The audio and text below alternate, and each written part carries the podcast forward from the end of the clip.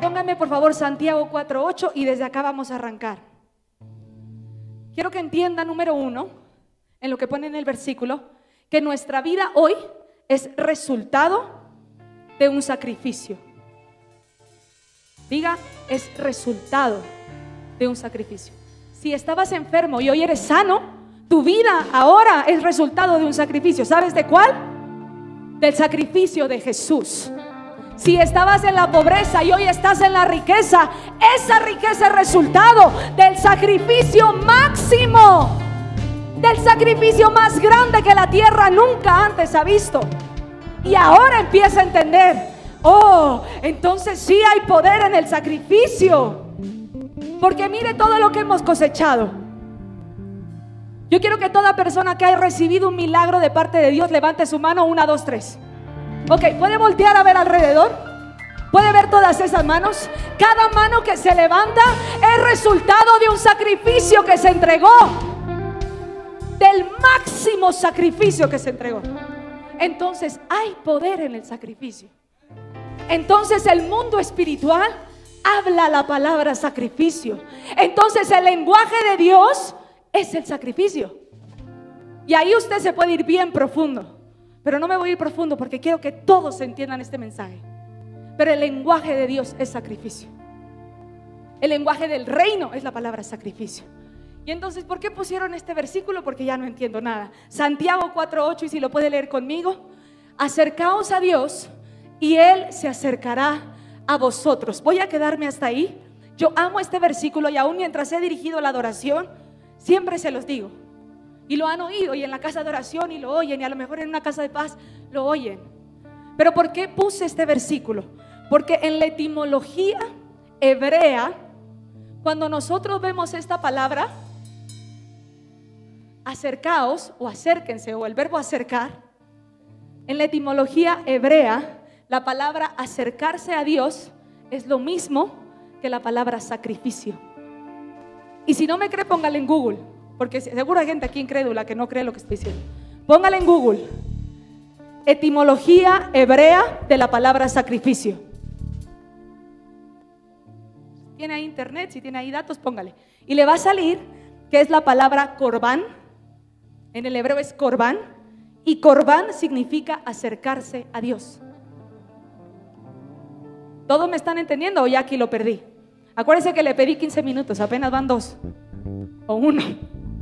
Entonces la etimología hebrea de la palabra sacrificio, es decir, la raíz etimológica, la raíz en el significado de la palabra sacrificio es acercarse a Dios. Entonces, ¿qué quiere decir eso, pastora? Que la única manera para acercarnos a Dios y permanecer cerca de Dios es sacrificio. Pastora, entonces en, las iglesias donde no hay sacrificio, ¿no están cerquita de Dios? No. Por eso no está la presencia ahí.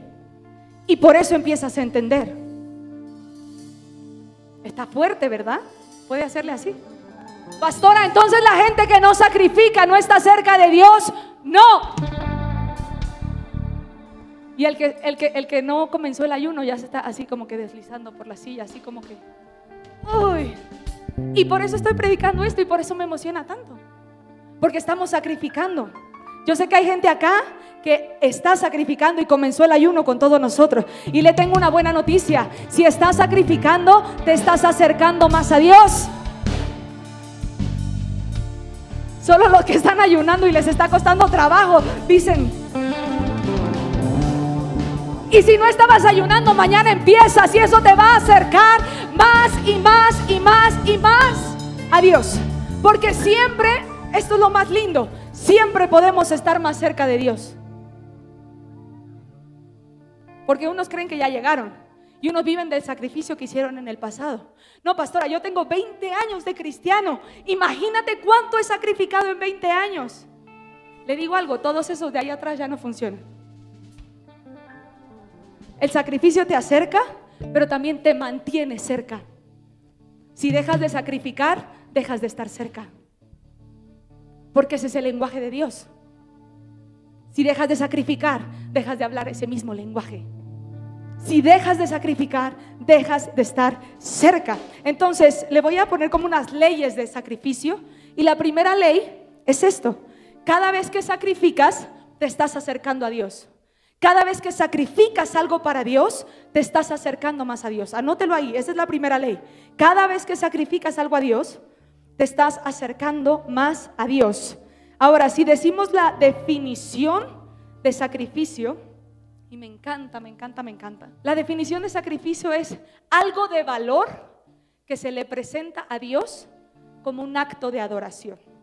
Lo voy a repetir. La definición de sacrificio es un acto de valor que se le presenta a Dios como acción de adoración.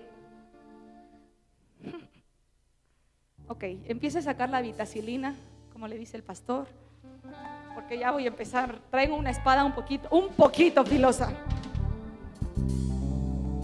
La definición dice algo de valor. Si tú le das a Dios algo que no tiene valor para ti, ¿por qué crees que para Dios va a tener valor?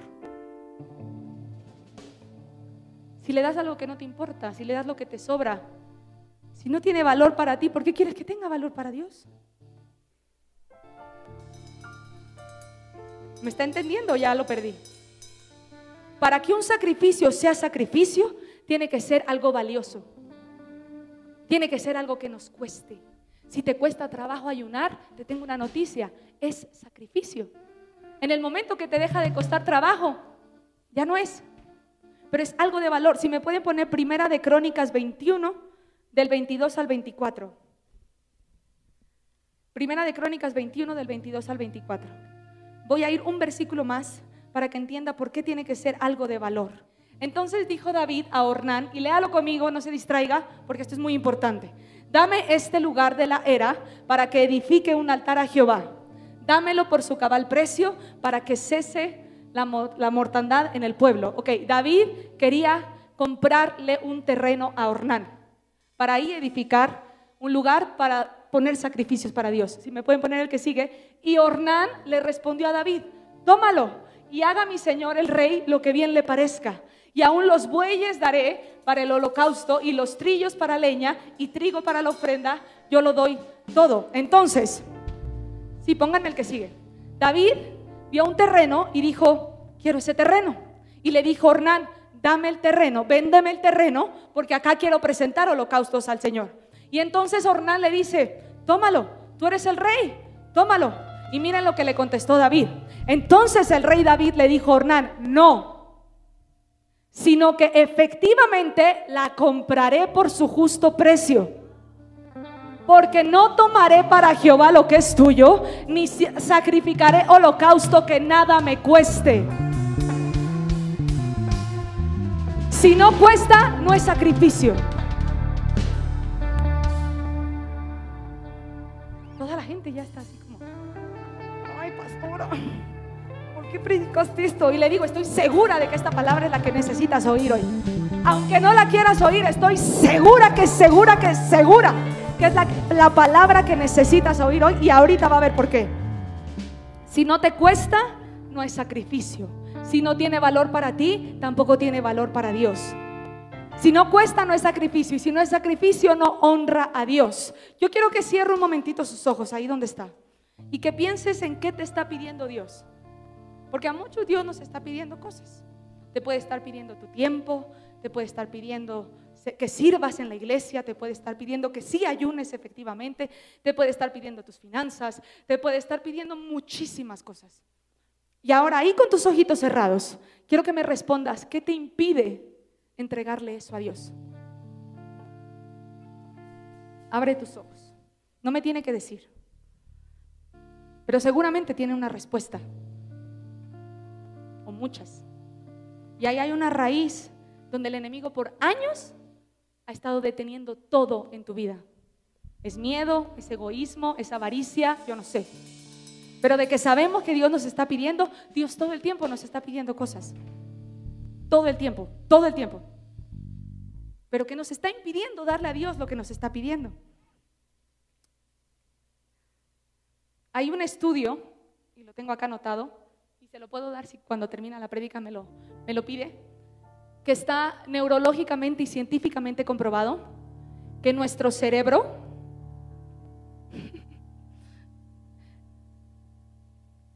todo el tiempo eh, como que vive bajo la ley del mínimo esfuerzo. Le gusta mucho resistirse al dolor y siempre busca la comodidad. Si hay algo que te está tomando muchas calorías en tus neuronas, el cerebro como que lo bloquea, craquea y ya deja de pensar en eso. Y por eso la gente, y acá le voy a desbloquear algo que, el Señor me reveló, por eso la gente vive en ansiedad. Porque la ansiedad es un esfuerzo del cerebro por resistirse al dolor. Y esto ya es muy profundo para muchos. Tu cerebro se está esforzando tanto en no pasar por situaciones dolorosas que está sufriendo ansiedad. Porque la ansiedad es el miedo a, tengo que pagar la renta, ya tengo, ¿qué pasa si me enfermo? ¿Qué pasa si el diagnóstico sale malo? Tengo que ir al doctor, traigo un dolor en el pecho. Y en eso te empiezan a venir muchas situaciones donde el cerebro dice, no, no, no, no, no, no, no, Juanita, no vamos a pasar por dolor. Entonces me esfuerzo tanto por resistirme ese dolor que te provoco ansiedad. Y todas las enfermedades mentales son resultado de un esfuerzo del cerebro por resistirse al dolor. Entonces, el pastor dice, iglesia, vamos a ayunar porque vamos a entrar en una nueva temporada. Y el cerebro dice, ¿cómo? ¿Pasar hambre toda la semana? No. ¿Cómo? ¿No? ¿Sí o no? Porque uno me ven como que no, eso, eso solo le pasa a mi esposa. Eso solo a mis No, pastora, yo me emocioné. Yo dije, no, claro, me levanté feliz. Es más, ahorita mi tripa llorando, yo sonriendo. No, porque el cerebro se resiste al dolor. El cerebro quiere la comodidad. Por eso allá afuera quieren atajos a todo. Y acá adentro también atajos a la riqueza, ¿no? Hazte rico en cinco minutos, congreso de una hora con el coach de vida para que sea rico eh, en 24 horas. Y ahí está la gente viviendo de atajos. Y saliste de allá y pasaron 24 horas y no fuiste rico. Los que ya fueron ya saben, ¿verdad? Y hasta dicen amén. Pero también dentro de la iglesia la gente quiere atajos al poder. Y ya quieren moverse en lo profético y apenas llevas dos días acá. Y no quieres venir a la intercesión. Y no quieres ayunar. Y no quieres ir a una casa de paz.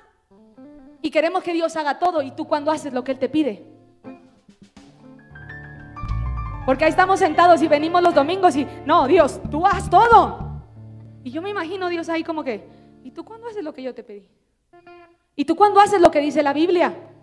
Y tú cuando obedeces lo que dice mi palabra, porque tú quieres que haga todo, pero tú cuando vas a hacer todo. Ah, nadie le predica así, ¿verdad? Bueno, el pastor sí a veces. Pero está fuerte. Duele, porque nadie nos dice eso. Queremos siempre que Dios haga todo. Venimos a la iglesia buscando que Dios haga todo. Pero nunca decimos, ¿y yo cuándo? ¿Y cuándo me toca a mí hacer algo? Entonces, la naturaleza del hombre es buscar atajos al poder, atajos a la riqueza, atajos a los beneficios y nunca sacrificio. Y, le dices a la gente, ay, es que qué lindo tu matrimonio, ay, es que qué, empresa tan, tan próspera, ay, pero es que mira la iglesia, está tan llena, pero qué lindo. Y hoy usted me puede ver predicando acá, pero no conoce la historia. Y puede juzgar aún de la gloria, pero no conoce la historia. Porque mi sacrificio yo no lo hago para que usted lo vea. Y ahí le estoy hablando a alguien, porque a uno les encanta sacrificar para que el esposo vea, para que los hijos vean. Ay, es que mi mamá, no. El sacrificio es para que Dios lo vea, para que Dios lo reciba. Para eso es, no para que la gente vea como, ay, mira cuánto ayuna, mira cuánto ora, mira cuánto sacrifica. No. Pero la gente mira la, gloria, la gente mira el poder, la gente mira la unción, la gente mira el lugar en donde vives, la gente mira la riqueza, pero no sabe todo el sacrificio que hay atrás. Y seguramente a muchos a ustedes les ha pasado. Y creen que, ah, la iglesia es magia. No, no es magia. Hay sacrificio detrás que está sosteniendo todo esto. Esto que sucede acá no sucede en todos los lugares. ¿Sabe por qué? Porque acá hay sacrificio que sostiene esto. El de usted, el de usted, el de usted. Su ayuno, su intercesión, sus ofrendas, su oración. Yo sé que aquí hay gente que sí sabe lo que es sacrificar. Y que dice, pastora, dale, porque ya me acomodé con el sacrificio que estaba presentando. Yo creo que yo necesito dar un poquito más. Yo creo que yo puedo dar un poquito más. Yo creo que este ayuno como que ya estaba un poquito facilito. Yo sé que acá hay gente que sabe y que ha experimentado el poder del sacrificio. Es más, levánteme la mano la gente que sabe, pero que lo sabes, que el sacrificio ha desatado algo en tu vida. Si fue financiero, si fue un ayuno, si fue eh, en tiempo, en intercesión, que sabes que el sacrificio tiene resultado. Ah, entonces no soy yo la única loca, ¿verdad? El sacrificio tiene poder, diga, el sacrificio tiene poder. Y el secreto de, de, la gloria, del poder, de las riquezas está en el sacrificio. Pero hay gente que no le quiere dar ni un día de ayuno a Dios. Es que cómo voy a ayunar si voy al gimnasio. Y las calorías. Pero no, y el trabajo, y cómo me voy a preparar, y qué voy a comer, pero es que es tan difícil. Y que creemos que con dos horas que le damos a Dios el domingo, porque aparte, a veces son tres, y entonces ya está usted viendo el reloj y ya le está contando a Dios, no, ya te pasaste, quedamos que nada más dos, dos a la semana. Y creemos que nada más con darle a Dios dos horas el domingo ya Dios tiene que hacer todo. Ya estamos bien con Dios. Venimos con un pensamiento de que nos merecemos todo, porque ya Cristo lo hizo todo y tú mereces todo. Entonces vienes a la iglesia y crees que Dios es tu empleado y le dices que haga las cosas. Y a todos nos ha pasado, ¿eh? Señor, sana a mi marido. Señor, trae a esta persona. Ah, y si Dios no lo hace, te enojas. Es que Dios no me oye. No, es que yo voy a ir a la iglesia y voy a entrar. Y te voy a hacer el favor de entrar contigo a la iglesia. Pero si Dios no hace lo que yo le pido, yo no regreso ahí. Ah, entonces Dios trabaja para ti. Yo no sabía. Entonces Dios es tu empleado. Yo no sabía. Porque venimos con esa mentalidad. Porque el mundo nos ha puesto esa mentalidad. Porque el diablo nos ha puesto esa mentalidad de que el Dios es nuestro empleado y que tiene que trabajar para nosotros. Y que somos merecedores de todo. Ah, yo puedo vivir mi vida como yo quiera y aún así Dios tiene que bendecirme. Así. Pero entonces ya se dio cuenta por qué Dios no te bendice. Y por qué llevas años orando por esa situación y no ha pasado nada. ¡Auch! Grite, ¡ouch! Esa sí me dolió. Porque Dios nuestro empleado. No es nuestro empleado. Quítese esa mentalidad que el diablo le puso. Dios no es nuestro empleado y Dios no tiene que bendecirte. Dios no tiene que trabajar para ti. Tú no eres merecedor de todo. ¿Está entendiendo lo que le estoy diciendo? O ya le dolió tanto que ya se quedó solo pensando en que, le dolió. Cada vez que sacrificamos, estamos golpeando a ese pensamiento de que lo merecemos todo. Cada vez que alabas, golpeas a ese pensamiento porque dice, no, tú eres digno de todo, tú eres digno de gloria, tú eres digno de ayuno, tú eres digno de sacrificio, tú eres digno de que yo te sirva, de que yo vaya más profundo, tú eres digno de que despierte temprano para venir a este lugar, eres digno, eres digno, eres digno. ¿Por qué no levantas tu manita ahí y golpeas ese pensamiento que el mundo puso? Para engañarte y decirte que Dios era tu empleado. Señor, en esta mañana te pedimos perdón. Yo sé que hay gente que lo sientes en tu corazón. Y si quiere pedirle perdón, este es el momento. Perdóname por las veces que te he deshonrado con mi conducta, con mis acciones, con este sentimiento de creer que lo merezco todo. Señor, perdóname por haber creído la mentira que el diablo puso en mi cabeza. Hoy Hoy reposiciónate en el lugar que te corresponde. Eres Dios, estás sentado en el trono, eres todopoderoso, eres más grande que yo, eres más fuerte que yo, eres más poderoso que yo. Lo que tú dices es lo que sucede, no lo que yo digo. Señor, perdónanos por la deshonra. Perdónanos por las veces que hemos venido a este lugar te hemos ordenado lo que tú tienes que hacer en el tiempo que tú lo tienes que hacer. Y aún perdónanos si nos hemos ofendido contra ti por causa de los hombres, por causa de acciones de hombres. Señor, en esta hora te pedimos perdón. Reposiciónate, Espíritu Santo, y haznos ver quién tú eres. Haznos ver quién tú eres. Porque cuando el pueblo pueda ver quién tú eres, lo primero que va a querer hacer es correr delante de ti con sacrificio en sus manos. Lo primero que va a querer hacer es correr delante de ti con adoración.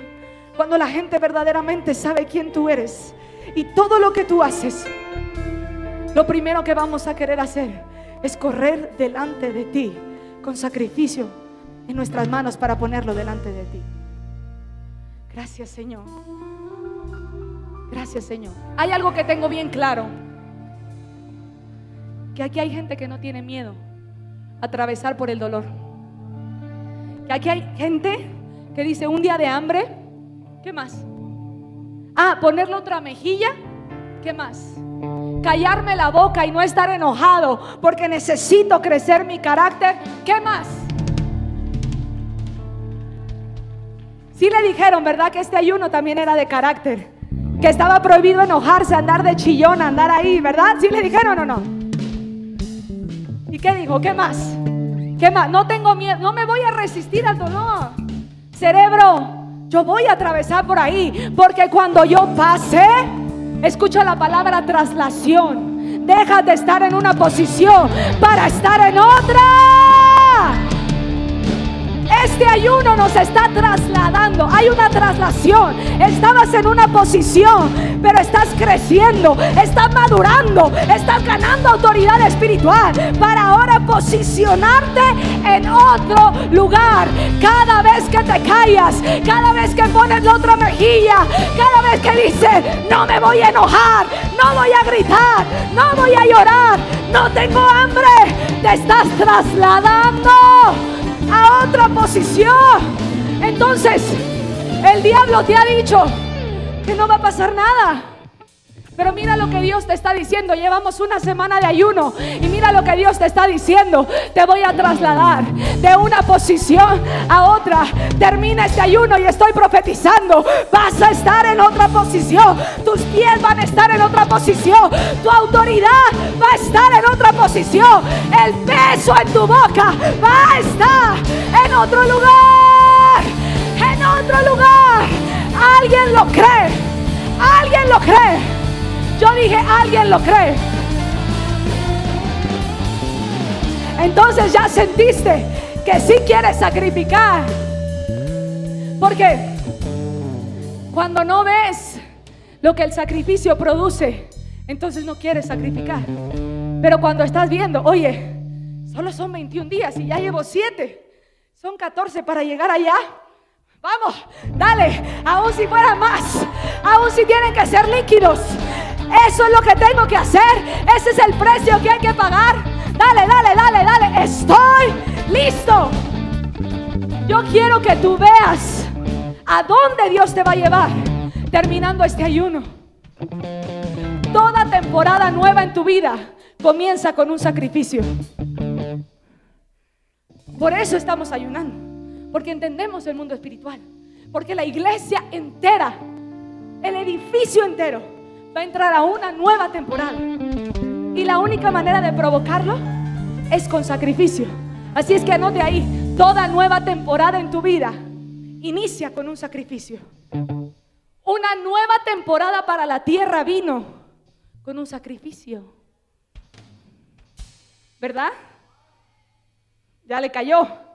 El sacrificio de Jesús, la muerte en la cruz, marcó una nueva temporada para la tierra, para el calendario, para el tiempo. Toda nueva temporada de nuestra vida inicia con un sacrificio. Eh, oh, ok, segunda ley. Segunda ley del sacrificio. Algo tiene que morir para que otra cosa viva. Le dije que la primera era Cada vez que sacrificas algo a Dios, te estás acercando más a Dios. Segunda ley, algo tiene que morir para que otra cosa viva. Con Jesús tuvo que haber una muerte para que pudiera suceder una resurrección.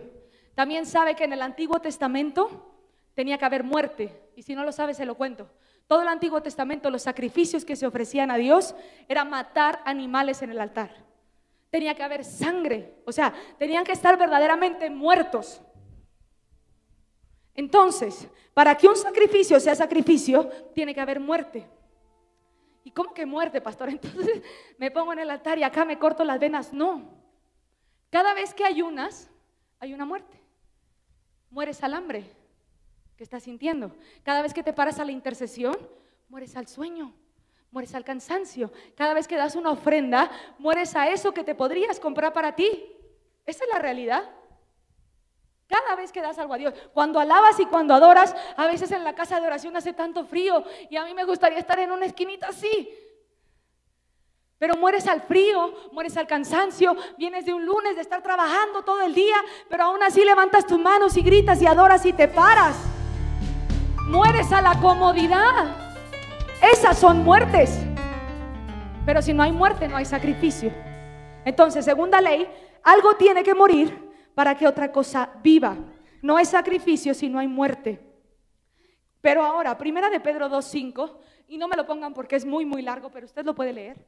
Y ahí los siguientes versículos, habla de que ya no, diga, ya no, tenemos que ofrecer sacrificios de animales. Ya no. Eso déjeselo a los santeros que viven en el siglo pasado y que siguen creyendo que eso funciona. Ya no tenemos que poner sacrificios de animales. Primera de Pedro 2.5 dice que ahora tenemos que poner sacrificios espirituales. Y que todos como creyentes estamos llamados a ofrecer a Dios sacrificios espirituales. ¿Cuáles son esos sacrificios, pastora? Que la palabra de Dios nos dice que tenemos que dar.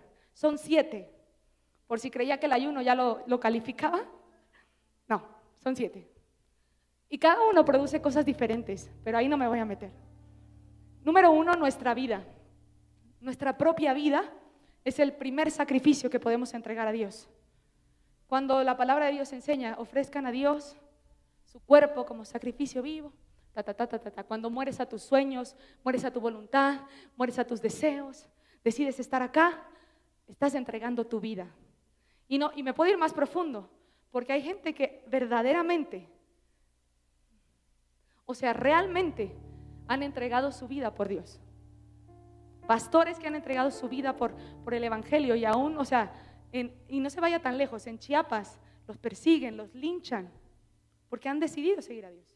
Y la iglesia acá no estamos dispuestos a dar nuestra vida, porque pesa mucho cuántos seguidores tenemos en el Instagram, qué bonita la ropa que nos ponemos, el lugar donde vivimos, donde comes. ¿Cómo yo voy a dar mi vida? Mi comodidad, pero si hoy Dios te pregunta si realmente estás dispuesto a dar tu vida, no es de dientes para afuera. Es decir, verdaderamente estoy dispuesto a morir por ti. Y si me mandas a predicar a Pakistán y en Pakistán me matan, estoy dispuesto. Eso es estar dispuesto a dar tu vida. No cantar bonito. Porque creemos que cantar bonito es dar la vida. Y ahí no le pregunto cuántos están dispuestos a dar su vida, porque yo sé que no todos. Porque sé que es muy difícil. Es una pregunta muy, muy, muy difícil. Número dos, ¿Qué sacrificios espirituales se le dan a Dios? Alabanza y adoración. Ya está, yo sé que a todos les gusta. Número tres, intercesión y oración. El decidir despertar en la madrugada es un sacrificio para Dios.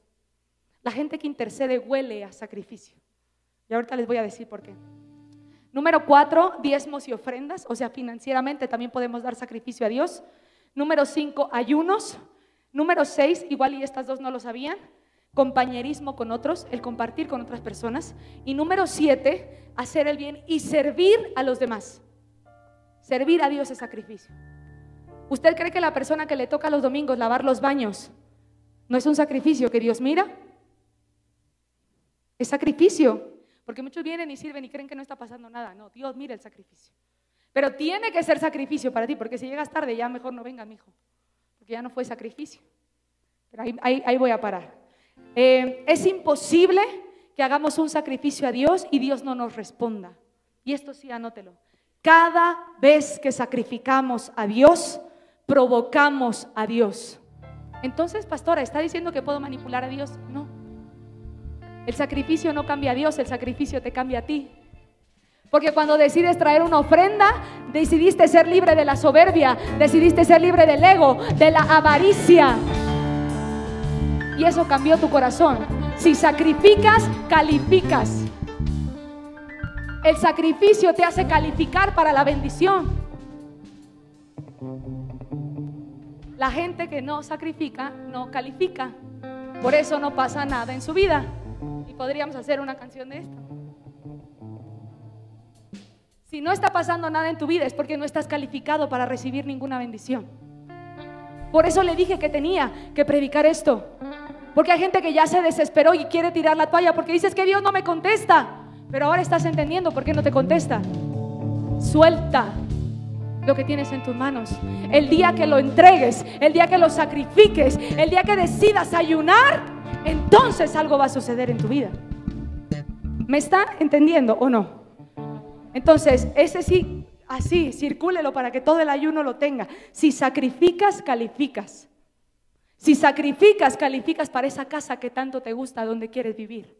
Porque a lo mejor ahorita no calificas. Tu carácter no califica. Tu fe no califica. Hay muchas cosas, ¿no?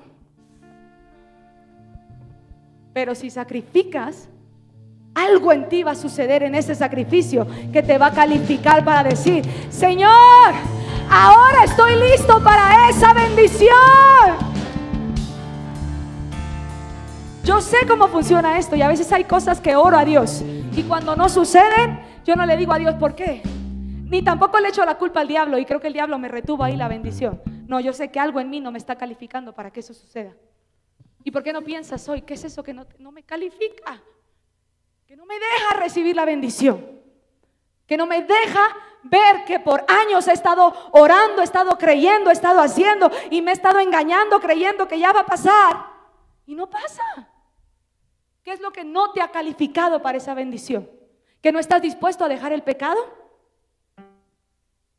Porque esa es la mayor esa es la más fácil. ¿Quieres que Dios haga el milagro para tú seguir viviendo en pecado?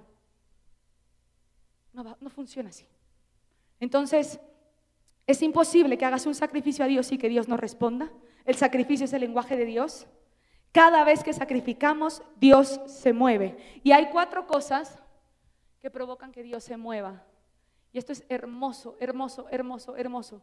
Porque si tú quieres que Dios se mueva en tu matrimonio, en tu negocio, en tu casa de paz, en tu vida. Esta es, la clave. Hay cuatro cosas que provocan el mover de Dios. Número uno, que tengas un conocimiento revelado de la palabra de Dios. Es decir, que leas la Biblia, pero que la leas con revelación, no como un religioso que se sabe los versículos, te echa los bibliazos y nada pasa ahí, ¿verdad? No. Conocimiento revelado de la palabra de Dios. La revelación trae movimiento y el movimiento trae manifestación. Pero ahí no me voy a meter. Número dos, ¿qué provoca el mover de Dios? La unidad. Si tú quieres que Dios se mueva en tu matrimonio, tiene que haber unidad. Que se mueva en tu casa, con tus hijos, ahí, que la presencia venga, que esté la manifestación de Dios, tiene que haber unidad. Donde hay división, Dios no puede habitar. Número tres, hambre. Hambre de Dios. Los milagros más locos que yo he visto es en los lugares donde más hambre la gente tiene. Hambre, hambre, hambre, hambre, hambre, hambre. Y a veces hemos llegado a lugares donde la gente no tiene hambre. Y no sucede nada, y no porque Dios no quiera hacer nada. Pero con el que no tiene hambre, Dios no puede hacer nada. Sabe que Dios es un caballero. Y si tú no quieres recibir nada, Dios no te va a dar nada. Porque no va, no va a sobrepasar tu libre albedrío. Si tu actitud le dice, yo no quiero nada de ti, Él dice, está bien. Pero el que dice, yo sí lo quiero todo, dámelo todo. Ahí Dios desata, porque Él ve hambre. Él ve hambre. Cuando adoras, Él ve hambre. Cuando estás así, la palabra, te estás comiendo toda la palabra. Dices, eso tenía que ser para mí. Pastora, ya entendí. Cuando Él ve hambre, Dios lo desata. Pero cuando Él ve a alguien que no lo quiere, que no lo necesita, Dios no lo hace a la fuerza.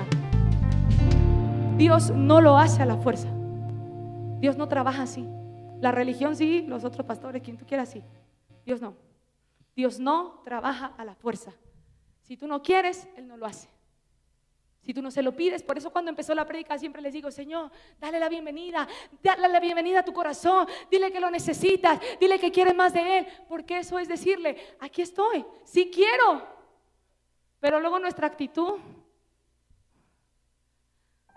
tú en tu cabeza dices, no, sí quiero, pero todo tu cuerpo dice, no, gracias. Entonces tenemos que estar cuidadosos de eso, el hambre. Y número cuatro, el sacrificio. Mucha gente está esperando que Dios haga las cosas, como le dije. Pero, ¿por qué vas a esperar? Y eso es lo que vine a decirte hoy. ¿Por qué vas a esperar si lo puedes provocar?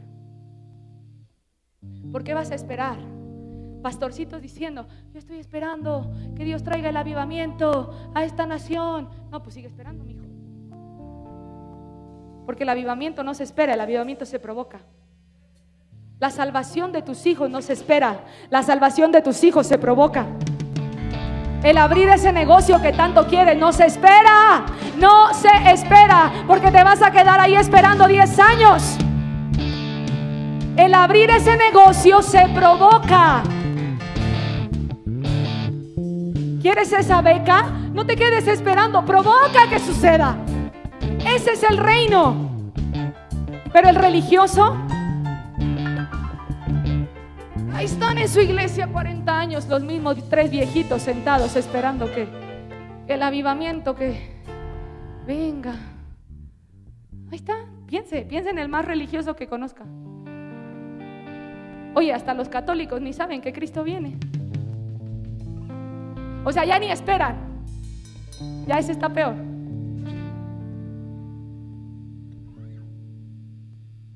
Entonces anote ahí el religioso es el que se queda esperando que Dios lo haga. El que vive en el reino es el que provoca que el milagro suceda. Y yo no le tengo que usted tiene que hacer. Yo no le tengo que decir que usted va a hacer. Pero algo tienes que hacer hoy para provocar que ese milagro venga. Cada quien está esperando cosas diferentes. Yo desde acá los veo, los conozco, me han contado sus historias. Yo sé que están esperando cada uno. Pero entonces, ¿qué vas a hacer para provocar que suceda? ¿Qué vas a sacrificar? ¿Qué vas a darle a Dios? Tú estás diciendo, Señor, estoy esperando que obres. Y Dios dice, y yo estoy esperando que actúes. Y yo estoy esperando que sacrifiques. Y yo estoy esperando que entregues. Y ahí en esa, en esa falta de revelación te puedes quedar toda tu vida y morirte sin ver el milagro de Dios. Y no fue culpa de Dios. Fue culpa tuya que nunca lo provocaste. Fue culpa tuya que nunca lo hiciste. ¿Tú crees que Dios no quiere que tu esposo venga acá? ¿Tú crees que Dios no quiere que tus papás vengan y se congreguen acá?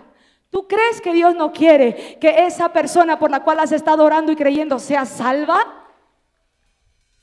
¿Tú crees que Dios no quiere que esa enfermedad se vaya para siempre de tu cuerpo?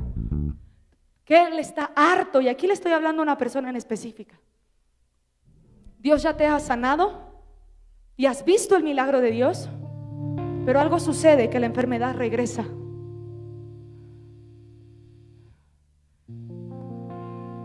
Y de repente ves, y ahí ya le estoy hablando a más personas en otras situaciones. De repente ves la mano de Dios y ves que avanzas. Pero de repente, uff, retrocedes. Porque toda bendición se provoca con sacrificio, pero se sostiene sacrificando más. No es, ah, sacrificamos para tener el templo, entonces ya dejamos de sacrificar. Puede pensar un momentito en, en una fogata. Piensen todos en una fogata.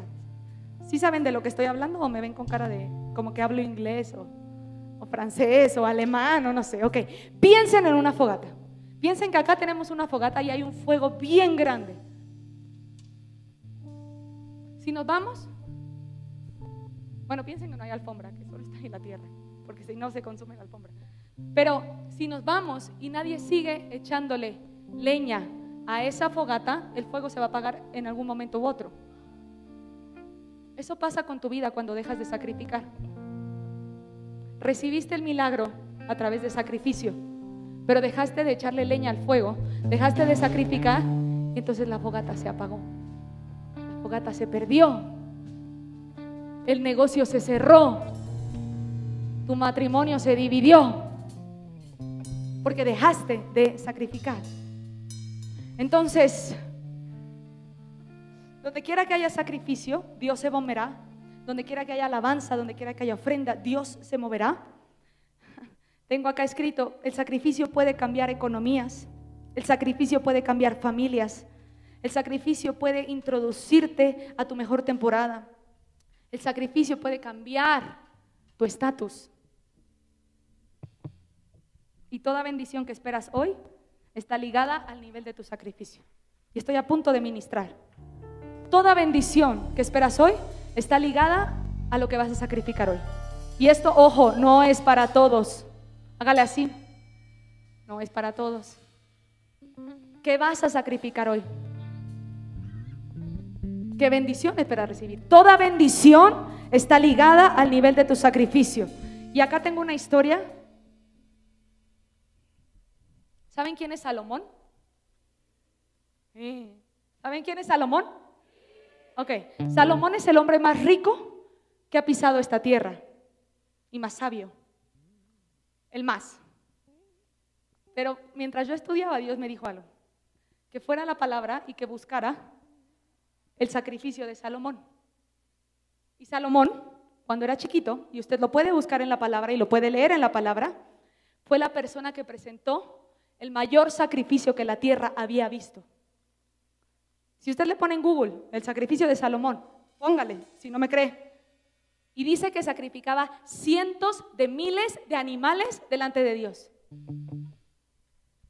Imagínese llegar con 140 mil vacas.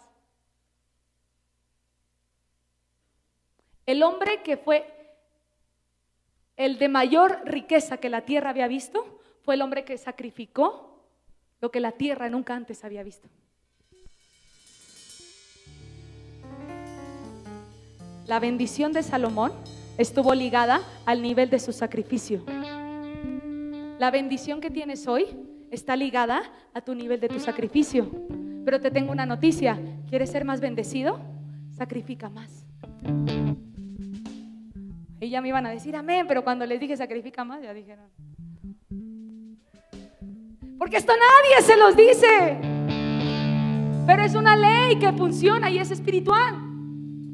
Toda bendición con la que estés viviendo hoy es resultado del sacrificio que has presentado. ¿Quieres más? Sacrifica más. Ahí anótale, ¿quiero más? tengo que sacrificar más. Punto, y se acabó. Y ya me puedo ir a dormir. Como dice el pastor. Nuestra bendición está ligada al nivel de nuestro sacrificio. Salomón abrió un portal. Fue el hombre más rico que jamás la tierra vio porque entregó un sacrificio que jamás la tierra vio. Salomón entendió que no había atajos a las promesas de Dios. Salomón quería oler a sacrificio. Yo, a mí me gusta oler a sacrificio. ¿Le digo por qué? Porque el diablo se sujeta cuando alguien huele a sacrificio. Cuando alguien huele a sacrificio, huele a la sangre de Cristo. Y si hay un olor que Satanás no soporta, es el olor a la sangre de Cristo. Hay gente acá que huele a sacrificio. El enemigo no se va a someter a tu talento, a tus años de experiencia, a tu currículum, a tu carrera, este, a cuánto dinero tienes en tu cuenta de banco, al coche que manejas. A eso Satanás no se, no se sujeta, ¿eh? Le cuento por si creía. Y años de intercesión me respaldan. Y hay gente que me conoce acá y que sabe que años, años, de verdad, años de intercesión me respaldan. Tú puedes estar, Satanás, te reprendo.